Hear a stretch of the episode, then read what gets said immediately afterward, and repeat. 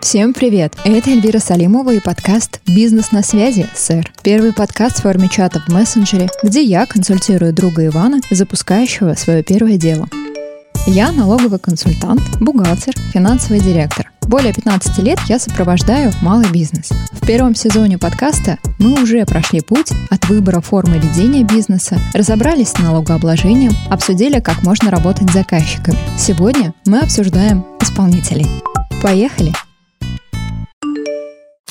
Эльвира, привет! В прошлый раз мы обсудили, кто такие заказчики. Сегодня, думаю, пора поговорить про исполнителей. Ваня, привет! Да, исполнитель – это любое лицо, предприятие, организация, фирма или человек, выполняющее работу или оказывающее услуги по твоему заказу или заданию, согласно договору между вами. Чаще всего встречаются следующие виды исполнителей. Физические лица в лице твоих сотрудников, которые работают по трудовому договору. Физические лица не твои сотрудники, как правило, это фрилансеры или самозанятые, которые работают с тобой по договору гражданско-правового характера. Юридические лица и индивидуальные предприниматели, которые также работают с тобой по договору гражданско-правового характера, либо это аутсорсинговые компании, о которых мы поговорим позже. Всегда стоит договориться на берегу о том, как вы будете работать и чего ты ждешь от исполнителя. До начала работы нужно определиться, кто и что делает, и определиться с вариантом оформления будущей работы. От этого зависит и вид договора.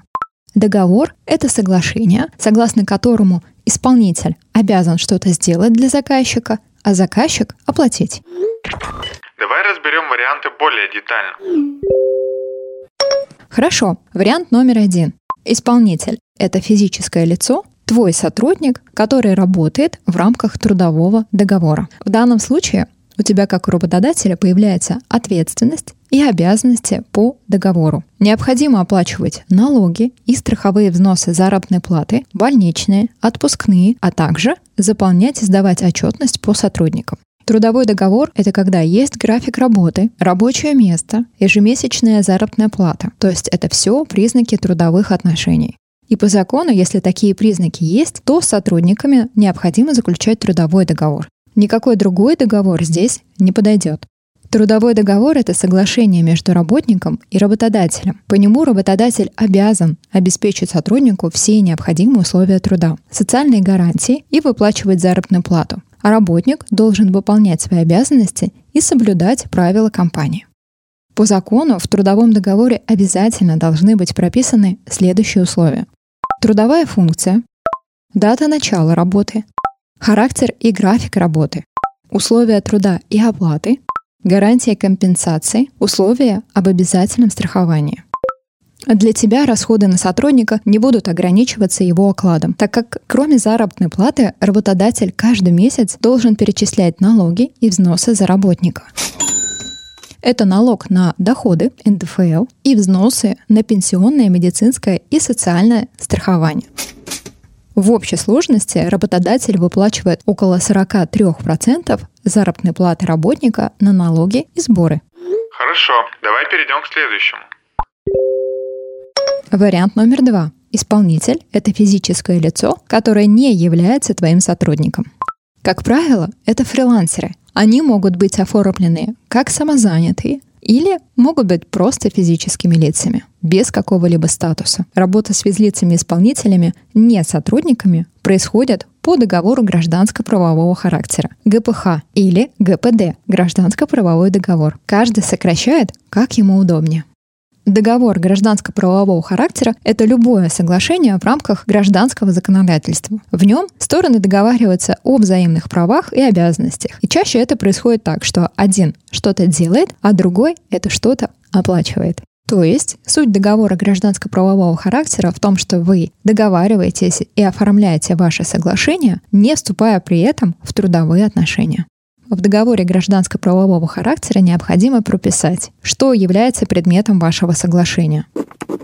Предмет — это то, о чем договариваются стороны, что именно должен сделать исполнитель и за какой результат или услугу должен заплатить заказчик. Продолжительность или сроки. В какой срок исполнитель должен сделать работу или оказать услугу.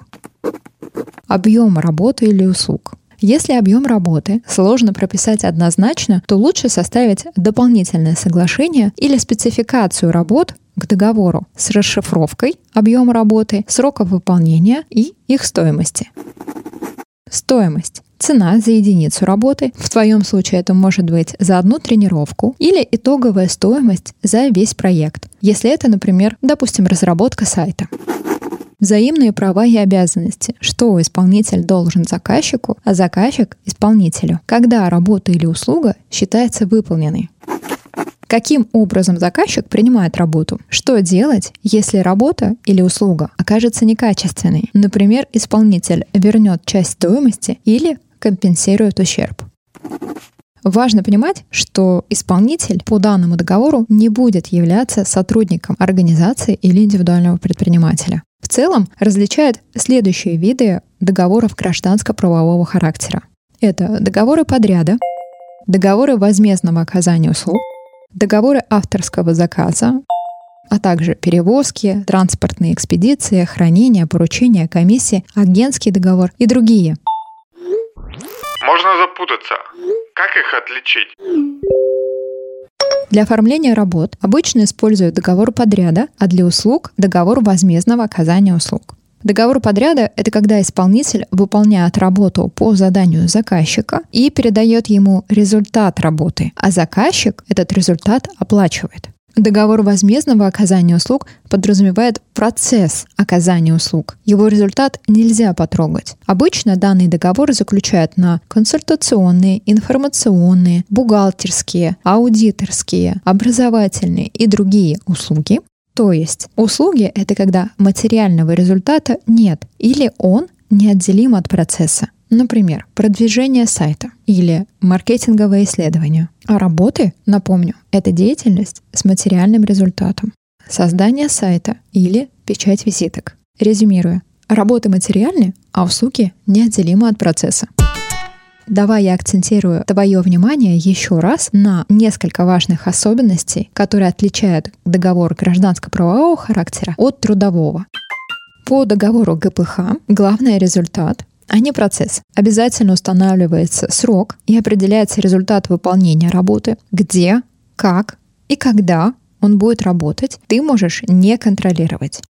А по трудовому договору работник устраивается на конкретную должность с выполнением определенных трудовым договором обязанностей, например, рабочий график, приход на работу вовремя, и работник посвящает все свое рабочее время твоему бизнесу. Каждому виду соглашений, которые могут носить гражданско-правовой характер, посвящена отдельная глава Гражданского кодекса. Гражданский кодекс Российской Федерации дает точное определение основным понятиям «работа» и услуга. Это закреплено в статье 703 и 779 соответственно, то есть каждому виду соглашений, которые могут носить гражданско-правовой характер, посвящена отдельная глава. Стороны могут заключить договор гражданско-правового характера, который не предусмотрен законом или является смешанным договором, то есть когда в одном документе содержатся элементы различных соглашений. Есть еще договор авторского заказа. Его заключают, если результат работы — это произведение. Например, иллюстрация или создание программы. В целом договор гражданско-правового характера выглядит более выгодным для бизнеса. Тебе не нужно давать таким сотрудникам отпуск, больничные, декрет, а сам договор прекращает действие после выполнения работы или оказания услуги. А еще его можно прекратить в любой момент, что, конечно же, с трудовым сделать будет практически невозможно. Но бывает, что компания как бы прикрывает договором гражданско-правового характера трудовые отношения. Это довольно рискованный вариант, потому что статья 15 Трудового кодекса Российской Федерации устанавливает недопустимость маскировки трудовых отношений под гражданско-правовые. В любой момент такой исполнитель может заявить в трудовую инспекцию, и тогда придет проверка. И если выяснится, что ваши отношения трудовые, то придется оформить с ним трудовой договор плюс заплатить штрафы. Или проверка может прийти сама. Например, налоговый орган проведет проверку по своим налогам и параллельно заметит, что компания заключает неправильные договоры, которые подлежат переквалификации договора гражданско-правового характера с физическим лицом в трудовой договор. Если проверяющий посчитает, что заказчик и исполнитель на самом деле находятся в трудовых отношениях. Крайне важно, какие формулировки будут в договоре гражданско-правового характера, так и в актах, оформляемых по результатам выполнения работ. При этом важно отметить, что все сомнения, в которых нельзя разобраться, толкуются в пользу того, что договор трудовой. В любом случае, при заключении договора гражданско-правового характера с физическим лицом тебе, как заказчику, лучше проконсультироваться с консультантом о рисках и проверить все формулировки в документах. А расскажи, пожалуйста, в каких случаях договор ГПХ могут признать трудовым? Хорошо. Если характер работы, выполняемым физическим лицом, соответствует отношениям между работником и работодателем, тогда договор может быть переквалифицирован в трудовой. Что в данном случае будет? Придется доначислить взносы в фонд социального страхования и уплатить пени. Также могут потребовать назначить социальные пособия, которые были сэкономлены. И основные критерии для признания отношения трудовыми будут следующие. В договоре гражданско-правового характера указана трудовая функция, а не конкретные работы или результаты. Исполнитель получает одинаковую оплату каждый месяц. Это выглядит странно, так как по договору ГПХ объем работ обычно варьируется и не может каждый месяц совпадать. Оплата за фактически проработанное время, а не по результатам выполненных работ. Исполнитель выполняет одну и ту же работу. Спектр его задач не меняется. Заказчик ведет учет рабочего времени исполнителя. Исполнитель работает на территории заказчика и имеет там оборудованное рабочее место. Отсутствие обязательных пунктов гражданско-правового договора, например, о сроках выполнения работ. Имеется упоминание о подчиненности штатным сотрудникам компании заказчика. И отсутствие актов приема передачи выполненных работ или оказанных услуг тоже является сомнительным. В целом, о наличии трудовых отношений может свидетельствовать устойчивый и стабильный характер этих отношений, наличие дополнительных гарантий исполнителю, установленных законами, иными нормативными актами, которые регулируют скорее трудовые отношения. Поэтому подмена трудовых отношений гражданско-правовыми договорами очень рискована. И согласно статье 5.27 КОАП РФ устанавливает административную ответственность за заключение гражданско-правового договора, который фактически регулирует трудовые отношения между работником и работодателем. А какие налоги я должен платить по договору ГПХ? Если выплата производится физическому лицу, то из оплаты необходимо удержать НДФЛ в размере 13%. И ты, как заказчик юридическое лицо или индивидуальный предприниматель, являешься налоговым агентом. Поэтому твоя обязанность удержанный НДФЛ в размере 13% перечислить в бюджет. Или давай на цифрах, так понятнее. Например, вознаграждение по гражданско-правовому договору составило 10 тысяч рублей. По факту ты как заказчик переведешь исполнителю на 13% меньше, то есть 8700 рублей. А сумму НДФЛ в размере 1300, то есть 13%, ты перечислишь в бюджет, плюс страховые взносы. И, кстати, при оформлении соглашения в отношении аренды или денежного займа социальные платежи не перечисляются. Конечно, бизнесу выгодно сотрудничать с самозанятыми, потому что для работы с ними достаточно оформить договор подряда или услуг, и при этом не нужно платить налоги как по трудовому договору или договору гражданско-правового характера с физическим лицом не сотрудником. В этом случае уплату налогов самозанятый или индивидуальный предприниматель берет на себя. То есть ты экономишь на налогах, не беспокоишься про больничный и отпуск. Я припоминаю, что есть свои нюансы в оформлении договора при работе с самозанятыми. Да, нужно будет отдельно в договоре прописать его статус и отметить, что исполнитель самозанятый. Пример формулировки в преамбуле договора такой. Исполнитель применяет специальный налоговый режим налог на профессиональный доход. И тебе необходимо будет получить от него документы, как минимум чек о получении оплаты, рекомендую добавить в договор пункт об ответственности за невыдачу чека. Чек нужен, чтобы отчитаться перед налоговой. Если чека не будет, то проверяющий признает самозанятого физическим лицом без статуса, а значит, да начислит НДФЛ и страховые взносы. Оплачивать их будешь ты как налоговый агент. То есть, если ты не подтвердишь, что исполнитель сам уплачивает налоги, тебе могут доначистить НДФЛ и страховые взносы. А еще придется платить штраф. Поэтому формулировка в договоре о том, что самозанятый сам оплачивает налоги, нужна примерно такого вида. Исполнитель передает заказчику чек в течение трех рабочих дней после оплаты. В случае невыдачи чека исполнитель выплачивает заказчику штраф например, 30% от каждой перечисленной суммы в течение 10 рабочих дней со дня истечения срока выдачи чека. Круто, но дисциплинирует. В работе самозанятым важно проверить его действующий статус. Как ты помнишь, это можно сделать на сайте налог.ру. И в договор желательно внести формулировку о том, чтобы он предупредил тебя, если вдруг надумает прекратить быть самозанятым до того момента, как получил от тебя последнюю оплату. И кроме того, если физическое лицо, являющееся самозанятым, был твоим работником по трудовому договору, то с ним нельзя заключать договор в течение двух лет. Хотя у многих работодателей есть соблазн оформить работника как самозанятого, потому что экономия на налогах довольно ощутимая. Но проверяющим инспекторам налогового органа хорошо известны серые зарплатные схемы, и, конечно, они научились их отслеживать. Поэтому налоговый орган не дремлет и пристально проверяет подобные отношения по совокупности факторов, указывающих на то, что по факту они являются трудовыми, и легко переквалифицирует гражданско-правовой договор в трудовой.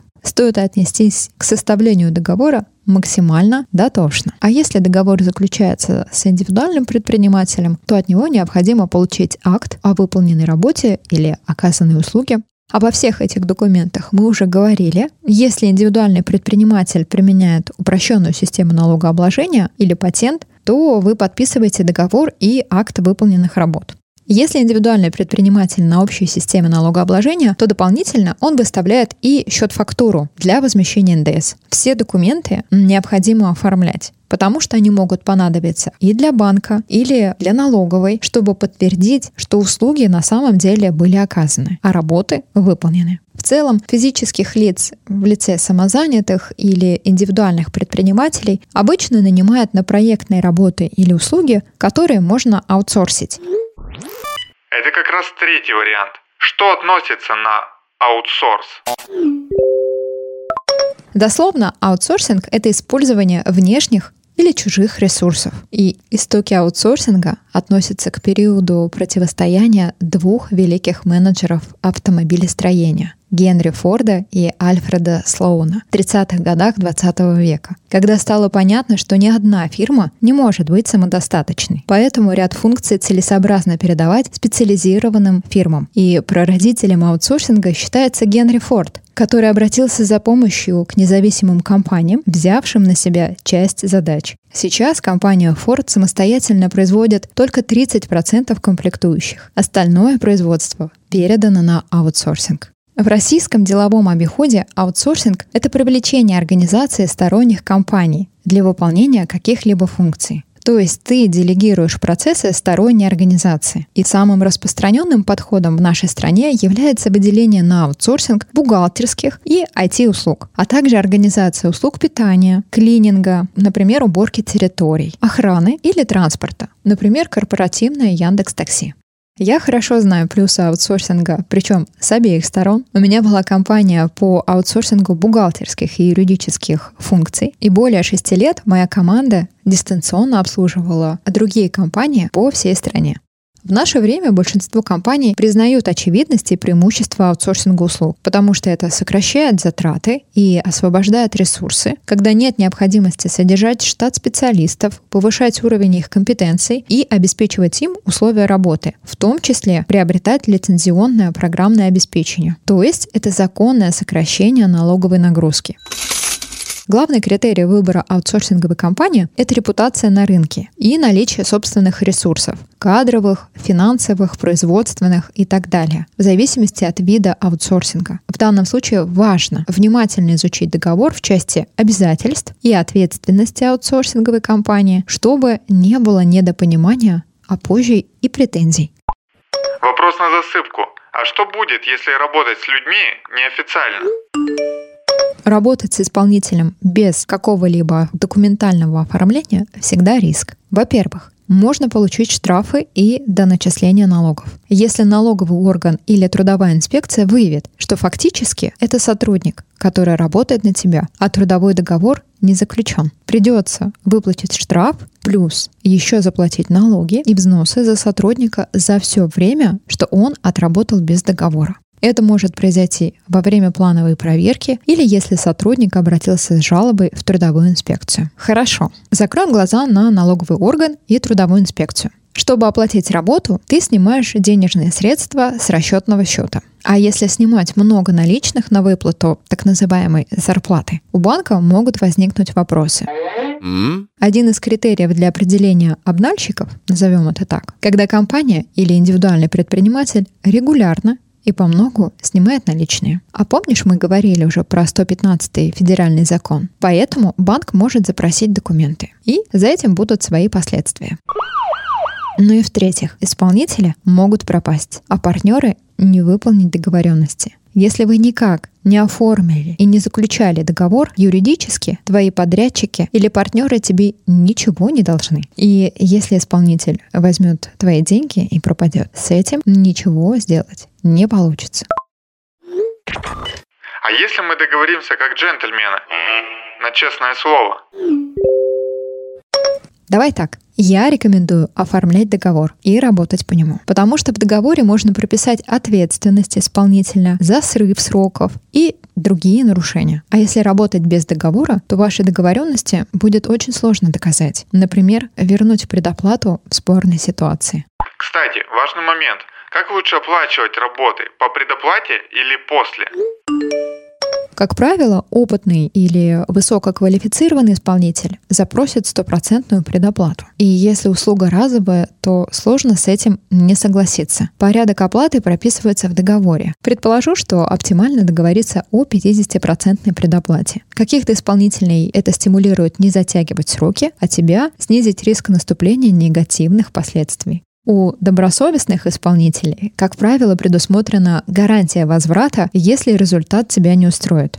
Сейчас, в век цифровой прозрачности, грамотному специалисту важно сохранить репутацию, которую он тщательно выстраивает, собирая отзывы. Поэтому случаи «взял оплату и не сделал» довольно редки, но возможны. В любом случае, при возникновении спорных моментов есть право обратиться в суд. И тогда договор, в котором прописан результат работ, который не был достигнут, особенно важен. Если рабочий процесс длительный, то целесообразно разбить его на этапы и по каждому этапу принимать сделанную работу, подписывая акт и оплачивать завершенный этап. Как правильно принять работу исполнителя? И что делать, если мне не понравился результат? Ну, самое простое, необходимо открыть договор или техническое задание к нему и сверить результат с тем, что там указано. После этого подписать акт выполненных работ или оказанных услуг и, если необходимо, произвести оплату, если она еще не была произведена. А если ты обнаружил недостатки в работе при ее приеме, то необходимо составить мотивированный отказ от принятия работ или подписания акта, указав в нем все причины твоего отказа, перечислить выявленные недостатки. А если в акте или в ином документе, удостоверяющем приемку, эти недостатки были оговорены, то ты вправе ссылаться на них. И в целом ты можешь потребовать от исполнителя либо безвозмездно устранить недостатки в разумный срок, либо соразмерно уменьшить установленную за работу цену, или возместить свои расходы на устранение недостатков, если такое право предусмотрено в договоре. А если ты принял работу без проверки, то, соответственно, ты утрачиваешь право ссылаться на явные недостатки этой работы. И напоследок, можешь порекомендовать, как общаться с исполнителем? Да, в общем-то, как тебе удобно, но чтобы не было искажений в понимании, все важные договоренности, а особенно какие-то изменения или исправления, лучше фиксировать. Это можно сделать по электронной почте в переписке. И вообще быть на связи — это важный момент, который не стоит пускать на самотек. Звони, пиши и интересуйся процессом. Нормальная практика в длительных процессах — устраивать еженедельные созвоны на 15-20 минут, так вы лучше будете понимать друг друга и разрешать все вопросы. А твой проект от этого только выиграет.